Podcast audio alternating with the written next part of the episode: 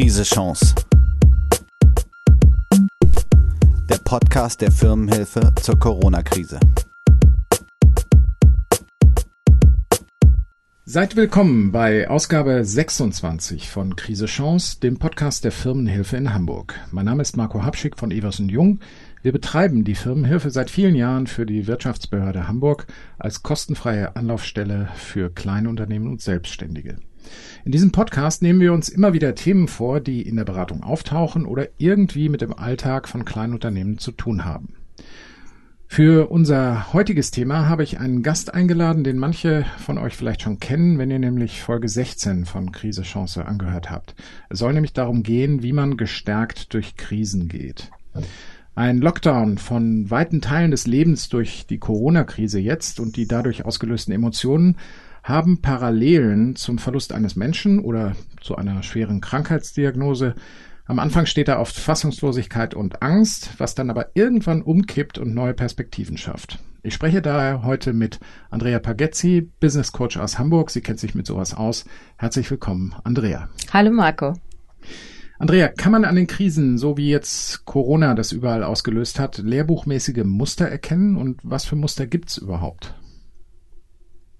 Es gibt verschiedene Modelle, die Krisen beschreiben sollen. Und die haben eigentlich viele Verwandtschaften, auch manche Unterschiede. Bestehen fast alle aus zwei Koordinaten, so einer X- und einer Y-Achse.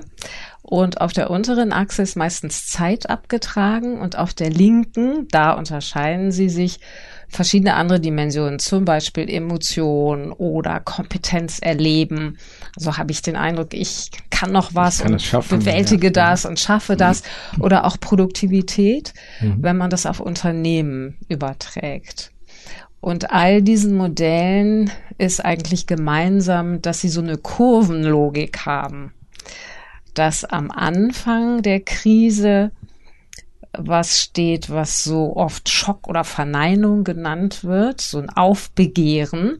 Gibt ja die unterschiedlichsten Auslöser für Krisen. Manche äh, sind ja gewollt und selber gesucht und man weiß, dass man vielleicht in eine Krise kommt, wie ein Unternehmen zum Beispiel, die was Neues einführen, eine neue Mhm. Software, entsteht erstmal Ja, eine Krise, weil so keiner weiß, wie es geht, setzen. Ja, genau, oder die Mitarbeiter es vielleicht auch blöd finden und dann kommt erstmal so ein Aufbegehren und so, und das kann doch nicht wahr sein.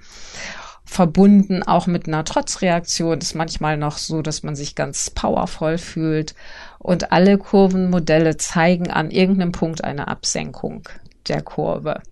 Dann nämlich, wenn man feststellt, es ist wirklich so, es verändert sich wirklich dramatisch was, ich bin im Moment überfordert. Ich bin in einer Situation, wo ich keine schnelle Lösung habe und muss mich auseinandersetzen damit, dass das nicht mehr so funktioniert, wie ich dachte. Und die Krise jetzt ist ja so eine typische Krise, wo wir am Anfang dachten, na ja, so Wird schlimm, schon. also bei uns nicht und Ja. so schlimm wird es nicht werden. Und dann kamen so die ersten Einschränkungen. Und dann merkte man, wie ja auch die Stimmung sich wirklich ein bisschen ins Tal bewegte und man immer noch hoffte, ach, 18 Uhr Restaurant zu, okay, das überstehen wir auch noch. Und dann ging alles zu und dann war man wirklich ein Stück im Keller. Und äh, das, was dann rausführt aus den Krisen, hat viel mit Akzeptanz zu tun Mhm. oder mit einem Annehmen dieser neuen Herausforderungen und einem sich da irgendwie mit auseinandersetzen. Und in dem Maß, wie man sich auseinandersetzt und dann vieles tut, was ihr hier ja auch besprecht, sich Hilfe holen, sich Rat holen, Sachen in Ruhe durchdenken, in dem Maß geht's dann vielleicht auch aus dem Tal wieder raus.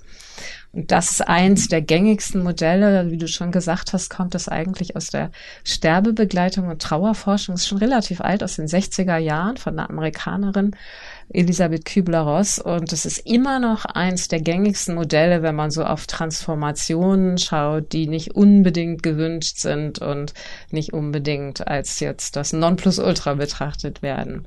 Und magst du uns da noch mal ein bisschen erklären, was das Besondere an diesem Modell ist? Ich glaube, es sind fünf Phasen, die da unterschieden werden. Ja, es kommt ein bisschen auf die Modelle an. Es Ah, gibt ja. so dreiphasige und fünfphasige. Ich glaube, das Besondere ist, dass es sowohl auf Emotionen schaut, also welche Gefühle sind eigentlich in diesen Phasen, äh, vor, vorrangig zu bemerken oder zu fühlen und gleichzeitig auf Phänomene, die so auf das eigene Handeln hinweisen. Also was muss man beachten, äh, was ist zu tun, in welcher Phase ist was sinnvoll. Und diese fünf Phasen, die du ansprichst, das ist zuerst mal Schock und dann Verneinung und dann geht's nach unten und man ist irgendwie völlig verzweifelt und dann langsam Akzeptanz und dann Integration. Das heißt, jetzt komme ich irgendwie klar mit dem und weiß, wie es zu bewältigen ist und oder verstehe die neuen Regeln und kann danach auch spielen. Das sind diese klassischen fünf Phasen und finde das Phänomen jetzt in der Krise, die wir im Moment haben, wenn es um Corona geht, ist, dass das ja in kleinen Teilen immer wieder von vorne losgeht weil wir immer wieder neue Unsicherheiten kriegen und selbst schon gar nicht mehr in den Regeln Täglich auskennen. Ne? Was, was darf ich jetzt, was darf ich nicht? Mhm. Und im Prinzip in manchem immer wieder neu mhm. anfangen müssen zu überlegen, oh mein Gott, wie kann ich das jetzt äh, umsetzen? Jetzt darf ich zwar aufmachen, aber soll irgendwie nur noch vier Tische haben. Wie kann das gehen? So dass ich äh, diese Phasen im Moment sehr häufig durchlaufe in größeren oder kleineren Ausschlägen. Mhm. Das finde ich schon was sehr Spezielles ja, an dieser Krise, weil sie ja auch sehr umfassend ist. Also sehr äh, markante Bereiche der menschlichen Psyche betrifft. Ähm, vor diesem Hintergrund ist ja gerade auch spannend, dass wenn man mal so in der in der Managementliteratur oder oder Management äh, ähm, sage ich mal, im Moment rumliest, äh, dann wird ja auch ganz viel dieses Thema auch insofern gespielt. Man sagt ja insbesondere uns Männern nach, dass wir sozusagen immer da nach vorne gehen und an uns selber glauben, also eine riesige Ego-Illusion eigentlich aufgebaut haben die dann jetzt offenbar mal ebenso in sich zusammenfällt. Also ist das mit solchen Modellen auch erklärbar? Du schmunzelst jetzt. ja, ich bin nicht so ein Anhänger von dieser Ego-Illusion-Theorie. Ja. Deshalb schmunzel ich so ein bisschen, weil ich finde, da ist es nur noch ein Schritt zu diesem äh, Strafe Gottes bricht über uns ja. hinein und der übermütige, sich selbst überschätzende Mensch wird vom Schicksal gestraft und das ist überhaupt nicht meine Lebenshaltung. Ich glaube, eine gewisse Selbstüberschätzung gehört zu einer gesunden Entwicklung hinzu. Das sieht man ja schon bei kleinen Kindern, die überschätzen sich permanent selbst und dadurch lernen sie. Mhm. Und es braucht irgendein wachsames Auge, damit das nicht ins Auge geht, im wahrsten Sinne des Wortes. Und so sehe ich das jetzt auch in der Krise. Natürlich werden wir konfrontiert mit Begrenzungen, auch mit gesellschaftlichen Begrenzungen. Mhm. Und das finde ich auch gut so. Das löst ganz neue Wachstumsprozesse aus. Und die Theorie sagt ja auch, einerseits brauchen wir eine gewisse Selbstüberschätzung, damit wir uns auch Sachen zutrauen, von denen wir nicht sicher sind, ob wir sie können. Ja, eigentlich gerade so, als ne? Unternehmerin oder Unternehmer Absolut. müsste das dann gelten. So entsteht Lernen. Ja. Aber wenn das in die ganz äh, übertriebene Richtung geht, massive Selbstüberschätzung, dann wird Lernen wieder verhindert. Ja weil ich dann nicht merke, dass ich an einigen Stellen doch inkompetent bin oder nicht so kompetent, wie ich dachte. Das ist ja jetzt in dieser Krise auch sehr gut zu sehen. Ist das das dann, was man mit so narzisstisch gestörten Persönlichkeiten auch beschreibt, dass sie im Grunde über so einen Punkt hinaus sind, wo die Selbstüberschätzung schon so weit geht, dass sie eigentlich nicht mehr wirklich eine Bodenhaftung So ist es, so würden wir Narzissmus definieren und daran sieht man ja schon, dass dieses ganze Ego-Illusion-Thema, wenn man es jetzt wirklich ganz auf die Spitze treibt, einen sehr schmalen Ausschnitt der Bevölkerung trifft und ich finde nicht als Erklärungsmodell für Phänomene jetzt in der Krise dient. Aber so ein Aufwachen äh, ist ja immer nützlich, finde ich, in Krisen. Aufwachen, was so feste Gewissheiten und so ein Glauben angeht. Es gäbe eine Rhythmik, mhm. äh, auf die man sich allzeit verlassen kann finde das ein gutes Learning wieder. Ja, also zumindest holt uns das ja im Moment insofern auf den Boden der Tatsachen zurück, dass wir merken, wir können eben doch nicht alles regeln. Also bestimmte Sachen passieren halt einfach, auch im großen Stile. Interessanterweise ist es ja so, dass deswegen auch nicht von diesem berühmten schwarzen Schwan diesmal gesprochen genau. wird. Es ist nämlich nicht ein Ereignis, was es gar ja. nicht gibt, quasi, sondern es war mit einer gewissen Wahrscheinlichkeit irgendwann fällig. Ganz genau, das finde ich ist auch das Interessante, was es zu lernen gibt im Hinblick auf Krisen. Der schwarze Schwan ist ja tatsächlich was nicht planbares ja. und das jetzt hätte geplant werden können. Und an der Stelle hättest du wieder mit deiner Ego-Illusion recht, wenn du der Theorie anhängen würdest, weil das wäre das Ausmaß an Selbstüberschätzung unserer Gesellschaft, was schädlich ist, ne? dass wir denken, wir kriegen alles hin mit Wissenschaft und Technik und dann schlampen wir aber doch bei den Pandemieplänen und zack, ja. haben wir keine Schutzmasken und alles, was sonst noch jetzt schon so oft diskutiert wird, dass man ja. schon gar nicht mehr hören mag, aber es ist relevant, mhm. was das angeht. Führt mich natürlich zu der Frage, ob jetzt ähm, eben solche Krisenphasen, auch Ego-Illusion, wie auch immer, äh, das erlebt ja offenbar nicht jeder gleich. Das erlebt nicht jeder gleich, weil die persönliche Ressourcenausstattung ja ganz unterschiedlich ist und natürlich auch der Kontext, in dem ich lebe. Habe ich finanzielle Ressourcen, die das einigermaßen abpuffern? Habe ich das nicht? Was gleich ist, ist, dass wir alle, das zeigt auch die wissenschaftliche Forschung, ganz stabile Grundbedürfnisse haben. Die sind für alle Menschen wirklich gleich. Und die sind alle beeinträchtigt in dieser Krise. Von daher würde ich sagen, es beeinträchtigt jeden. Aber je nachdem, wie so mein Setup ist, privat und persönlich, nicht im gleichen Maß. Ne? Das ist ja bei allen Phänomenen so, dass mhm. Menschen individuell sind. Aber diese vier Grundbedürfnisse, die finde ich eigentlich auch ganz gut, wenn man sich die nochmal vor Augen führt, äh, wie stark die jetzt beeinträchtigt sind. Das ist einmal dieses Bedürfnis nach Bindung. Man mhm. sagt, das haben wir alle. Und ja, das, das wird ja enorm beeinträchtigt. Das wird ja wirklich weil wir unsere Liebsten gerade. wochenlang nicht sehen dürfen. Und das ist eins der wesentlichsten Grundbedürfnisse. Dann dann ist es das Bedürfnis nach Autonomie und Kontrolle. Mhm. Nicht umsonst geht das jetzt los mit Demonstrationen und mit Aufbegehren. Das ist auch ein typisches Krisenmerkmal, dass wir selber unsere Bestimmung, unsere Selbstbestimmung brauchen und haben wollen. Und die manchmal ja in der Krise verlieren, weil wir nicht weiter wissen, manchmal aber auch, weil wir eingeschränkt werden wie jetzt. Dann ist es das Bedürfnis nach Selbstwert, Schutz oder Selbstsicherheit. Mhm für viele stark beeinträchtigt, die jetzt auch wirtschaftlich in Schwierigkeiten kommen und sagen, wer bin ich noch, wenn das jetzt hier nicht geregelt wird und mein Business nicht mehr läuft? So, wie kann ich mich wertvoll fühlen? Und das Bedürfnis nach Lust, Gewinn. Also ja. das, das fängt bei Essen an und geht über freie Bewegung, Bewegung und Reisen und Sport, Reisen, ne? Sport, ja. Mannschaftssport. Ja. Äh, das alles ist da mit drin und das sind eigentlich zentrale Bereiche, die alle betroffen sind. Und das ist schon, finde ich, eine Aussage. Ja, da ist, da ist ganz schön äh, das ist ein ganz schöner Schlag ins Kontor. Ja, und da gehen wir sehr unterschiedlich mit ja. um, wie gesagt, je nachdem. Wenn wir Jogger sind, dann geht's noch, ne? Mhm. Wenn wir Mannschaftssportler sind, ist es extrem hart. Ja. Und würdest du sagen, dass es auch Unterschiede gibt zwischen Leuten, die unternehmerisch tätig sind, zu äh, Angestellten? Also ich erlebe es ja selber. In der Familie habe ich gut situierte Angestellte. Ich selbst bin selbstständige Unternehmerin. Mhm. Und da gibt es natürlich Unterschiede, weil wenn nicht gerade Kurzarbeit droht oder tatsächlich Stellen wegfallen, was muss man ja sagen, auch wirklich der Fall ist in vielen Firmen, man auf eine andere Art abgesichert mhm. ist und natürlich trotzdem jetzt Geld bekommt, auch wenn man vielleicht nicht mehr so viele Aufgaben im Moment hat wie vorher. Das ist natürlich bei uns Unternehmern ein ganz anderes Setup, weil wir unser Risiko in vielen Fällen alleine tragen und das jetzt auch alleine regeln müssen mit staatlicher Hilfe, natürlich mit Beratern wie euch und trotzdem finde ich, kann es so die Angst in diesen Grundbedürfnissen, kein Land mehr zu sehen, auch doch steigern, wenn man so ganz allein das Risiko auch für Mitarbeiter zum Beispiel trägt. Ja. Ich finde schon, dass es eine ganz schöne Herausforderung ist, gerade jetzt für die Unternehmer und die kleinen Unternehmer, wie mich letztlich auch. ja, genau. Ähm, wie ist das denn? Ähm, woran erkenne ich denn überhaupt, äh, in welcher Prozessphase ich mich da jetzt be bewege gerade? Ich meine, nicht jeder ist so dauerhaft selbst mit sich selbst beschäftigt oder so selbst reflektiert, dass man dafür wahrscheinlich in der Breite ein Gefühl hat. Das wird sehr unterschiedlich sein. Ähm, worauf muss man denn achten?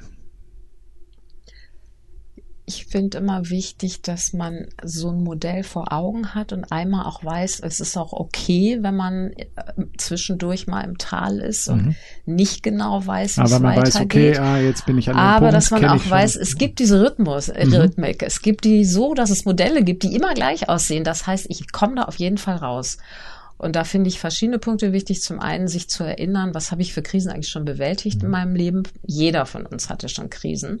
Vielleicht nicht immer so ganz existenzielle, aber eigentlich die meisten, die ich kenne, hatten auch schon mal eine existenzielle. Und wir sind ja noch da, also haben wir es irgendwie geschafft. Also erinnern, was waren meine Ressourcen, was waren meine Kompetenzen. Wenn ich merke, ich bin da unten im Tal. Wer kann mir helfen? Was ist ein solides Netzwerk? Wie kann ich für mich selbst wirklich gut sorgen? Das hatten wir schon im letzten Podcast. Also mich nicht vergessen, dass ich esse, dass ich schlafe, dass ich mir Beratung hole, dass ich versuche, alles an Unterstützung zu mobilisieren, was es gibt. Immer in diesem Bild, es gibt auf jeden Fall auch wieder einen Weg nach oben. Das war jetzt das Mikrofon, aber ich glaube, aber, das kriegen genau, wir gleich schnell wieder in den Griff, genau. Äh, aber ich brauche äh, tatsächlich Konzentration darauf zu mhm. schauen, was brauche ich, damit ich wieder äh, aus diesem Teil rauskomme. Ja. Und was habe ich schon für Erfahrungen gemacht? Also ein Blick drauf, wo stehe ich, ein Blick drauf, unten sein ist normal, aber rauskommen passiert auch. Und was hat mir da schon mal geholfen in meinem Leben? Wenn man dann so einen Zyklus mal durchlaufen hat oder mehrfach durchlaufen, was würdest du sagen, wie müsste man den Rückblick angehen? Also was nehme ich denn mit? Was habe ich gelernt aus dieser Zeit? Ich finde das eine ganz schöne Frage. So würde ich einen Rückblick angehen, wie du es gerade angefangen hast. Im Rückblick, was ist wirklich gut gelaufen? Wo habe ich eigentlich mir selbst gegenüber echt eine gute Leistung erbracht, mich gut gestärkt, mir selber Guthilfe organisiert? Mhm. Wie, an welchen Stellen habe ich was Neues gelernt? was kann ich damit jetzt machen, was ich Neues gelernt habe? Alle von uns haben zum Beispiel, alle meiner Kollegen haben extrem digitale Fähigkeiten oh ja, erworben. Das gilt, glaube ich, für uns alle. Das gilt, glaube ich, für fast alle. Mhm das ist jetzt ein banales Beispiel, aber man erwirbt ja auch andere Fähigkeiten. Also zu gucken, was habe ich gelernt, was ich für anderes nutzen kann. Ich stelle auch jetzt vermehrt in meinen Beratungen fest, dass Menschen noch mal ihr ganzes Leben richtig auf den Prüfstand stellen und sagen, ich habe so einen Zwangsstopp jetzt. Jetzt denke ich gerade wirklich drüber nach. Mhm. Tue ich eigentlich das Richtige? War das eigentlich alles so richtig? Ich war in so einem Automatismus drin und der ist jetzt zwangsgestoppt. Ist auch mal gar nicht so schlecht. Ja. Das heißt, auch nochmal nachzudenken, lebe ich eigentlich das richtige Leben oder hatte ich jetzt gerade Gelegenheit, nochmal vertieft nachzudenken, ob es eigentlich so sein soll, wie es gerade ist. Ja. Das finde ich ganz relevant. Ja, und ich glaube, zwei ganz typische Methoden gerade fürs Coaching äh, sind ja tatsächlich dieser Zeitsprung, also dass man sagt, okay, jetzt gehen wir mal zwei Jahre weiter und du guckst mal von da aus zurück auf die heutige Zeit. Das glaube ich, damit kann man ganz viel machen. Oder mit dem Perspektivwechsel, dass man sich einfach mal in die Schuhe von jemandem anderen stellt und so tut, als wäre man seine eigene beste Freundin oder sowas, äh, um um auch einen neuen Blick auf die Situation zu bekommen. Ist das sowas, womit du arbeitest? Absolut. Und was ich auch immer schön finde, ist ganz reales Feedback einholen. Mhm. Wenn man wieder auf so ein Plateau angekommen ist, tatsächlich auch mal Freunde, Geschäftspartner, Kollegen zu fragen, äh, wie habt ihr mich erlebt in der Zeit? Könnt ihr mir was drüber sagen, wo, über meine Art, damit umzugehen, ja. über was fandet ihr jetzt wirklich sinnvoll? Wo würdet ihr mir nochmal Feedback geben wollen, äh, dass, dass ich daran arbeiten könnte? Das finde ich auch sehr wertvoll immer. Wird ja. viel zu wenig gemacht, in meiner Erfahrung. Ja, das glaube ich dir sofort. Ähm, wie kann ich denn sicher sein, wenn ich jetzt so meine Schwankungen da gehabt habe, gute Tage, schlechte Tage, jetzt habe ich mal wieder ein bisschen mehr Energie, woran merke ich denn, dass es jetzt wirklich so weit ist, dass ich wieder was bewegen kann, also dass ich äh, wirklich aus dem Loch raus bin? Das ist, glaube ich, ganz unterschiedlich. Die einen merken es daran, dass die Stimmung besser ist, dass mhm. sie wieder Zuversicht haben. Die anderen merken es daran, dass sie zur Ruhe kommen. Aber es kann ja ein Scheinfeuer sein, ein Strohfeuer. Ja, Sicherheit habe ich jetzt ja auch nicht. Okay. Das lerne ich ja aus der Krise, glaube ich. Dass ob das jetzt wirklich das, was ich mir überlegt habe, jetzt trägt die nächsten fünf Monate, wissen wir ja alle im Moment mhm. nicht das ist Trial and Error. Und ich finde, das ist auch ein ganz gutes Learning, diesen Kontrollwahn, in dem wir oft leben, auch ein Stück aufzugeben im Sinne von wirklich einem agileren Blick auf die Welt und auf die eigenen Prozesse, vorausgesetzt die Existenz ist nicht gefährdet. Ich glaube, ja. wenn die Existenz sehr krass gefährdet ist, gerade dann tue ich mich natürlich schwerer zu sagen, ich schwimme da mal so agil durch von Tag zu Tag und guck mal, was mir hilft. Mhm. Ja, also zumindest auch mal so dem, äh, dem Leben mal wieder eine Chance geben, ne? Also weg vom Absolut. Kontrollwahn, ob man das jetzt Zen oder Tau oder Flow nennt, aber das auch mal Dinge passieren lassen können, die mir vielleicht irgendwie helfen, ist, glaube ich, auch eine ganz große Kunst. Ja, absolut. Das ist eine Kunst und manche werden ja jetzt gezwungen dazu. Planung zum Beispiel aufzugeben, weil es so schwierig ist, langfristig zu planen und mhm. wirklich zu gucken, was kann ich im Moment tun, um mich zu stabilisieren, wie kann ich das erhalten. Dann sind wir wieder bei diesem, was du gefragt hast, was habe ich gelernt, ne? wie kann ja. ich das erhalten, was gerade stabil ist und das Instabile auch ein Stück tolerieren. Gibt schon was, was du gelernt hast und was du uns hier offenbaren wollen würdest? Jetzt in der Rückschau auf die bisherige Krisenzeit? Tatsächlich habe ich sehr viel Digitales gelernt, mhm. sehr viel äh, neue Lernformate anzubieten und mich da rasant umzustellen. Ich habe auch gelernt, dass das niemals so sein wird, dass ich nur noch das machen werde. Mhm. Also ich habe gelernt, dass äh, meine Beziehungsorientierung und meine Liebe mit Menschen in lebendiger Interaktion zu sein, dass die auf jeden Fall was Stabiles ist, was in meinem Leben Sinn gibt und was ich auch brauche. Ich habe gelernt, wie super Netzwerke funktionieren und wie unwahrscheinlich wichtig es ist, dass man die hat. Man vernachlässigt das mhm. in der täglichen Arbeit, in den Routinen und dem keine Zeit, keine Zeit oft. Und ich finde, wer jetzt gute Netzwerke hatte, der hat echt viel profitieren können von gegenseitiger Unterstützung, von Lernen, von sich gegenseitig helfen. So ging es mir in meinem Netzwerk und ich hatte das unterschätzt mhm. wie gut mein Netzwerk ist und wie wichtig das ist. Das also kann da kannst du mal zeigen, was es wert gelernt. ist. Sozusagen. Ne? Ja. Ja. ja. Aber das klingt ja danach, dass es auch bei dir kein Back to Normal danach gibt, sondern im Grunde du danach etwas Neues erreicht haben wirst. Das würde ich sagen, ja. Es gibt, gibt auf jeden Fall kein Back to, wie es vorher war, sondern es wird sicherlich mehr Blending geben mhm. von dem Alten und dem Neuen. Und ich werde auch das eine oder andere nochmal auf den Prüfstand stellen nach dieser Krise, was ich so gemacht habe und wie ich es gemacht habe. Ja, das finde ich ein ganz wunderbares äh, Schlusswort. Liebe Zuhörerinnen und Zuhörer, ihr seht, jede Krise ist zwar irgendwie anders, die Verläufe wiederholen sich aber auch teilweise. Daraus kann man lernen. Und vielleicht seid ihr ja schon selbst an dem Punkt, wo auch ihr denkt, ah, das fühlt sich jetzt genauso an wie damals, als mir dieses oder jenes widerfahren ist. Und wenn ihr euch dann erinnert, wie ihr damals durch die Situation gekommen seid, könnt ihr Anhaltspunkte finden, wie es auch diesmal weitergehen könnte. In diesem Sinne ganz herzlichen Dank an Andrea Pagezzi, dass du dieses Thema mit mir hier heute nochmal tiefer beleuchtet hast und danke an unser Publikum fürs Zuhören. Geht weiter euren Weg und hört auch gern wieder rein bei Krise Chance, dem Podcast der Firmenhilfe. Am Mikrofon verabschiedet sich Marco Hapschick. Bis ganz bald. Bis bald. Krise Chance. Der Podcast der Firmenhilfe zur Corona-Krise.